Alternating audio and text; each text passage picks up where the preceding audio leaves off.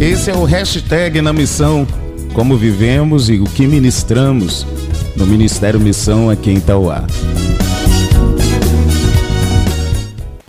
Bom, não comungo com o evangelho universalista.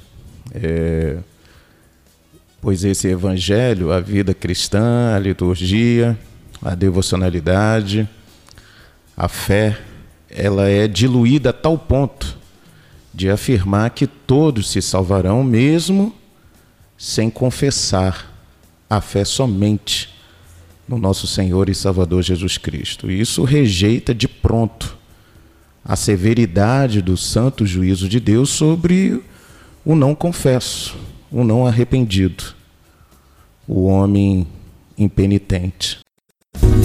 Esse foi o hashtag na missão como vivemos e o que ministramos no Ministério Missão aqui em Tauá.